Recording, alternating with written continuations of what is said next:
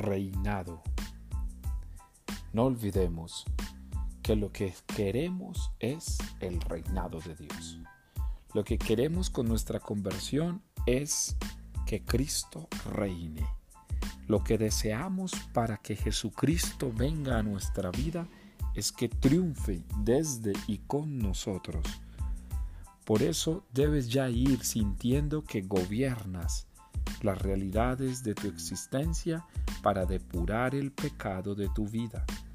Debes ir sintiendo que gobiernas tu emoción, gobiernas tu prudencia, gobiernas tus buenas palabras, gobiernas tus sentimientos, gobiernas tus intenciones, gobiernas tus emociones, gobiernas tus pasiones, gobiernas la vida.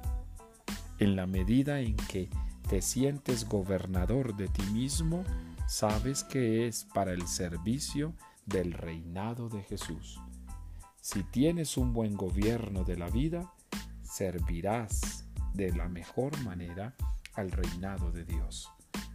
La cuaresma entonces es el triunfo de Dios en ti porque estás venciendo dentro de ti aquellas realidades de oscuridad. Te invito a que no olvides que es cuaresma oportunidad para el reinado de Dios. Vive esa condición bautismal de ser rey, gobernándote a ti mismo para que Jesucristo reine en ti. Tú eres el gobernador. Jesucristo es el rey. Déjalo reinar en tu corazón, demostrándole que puedes gestionar tu gracia dentro de ti.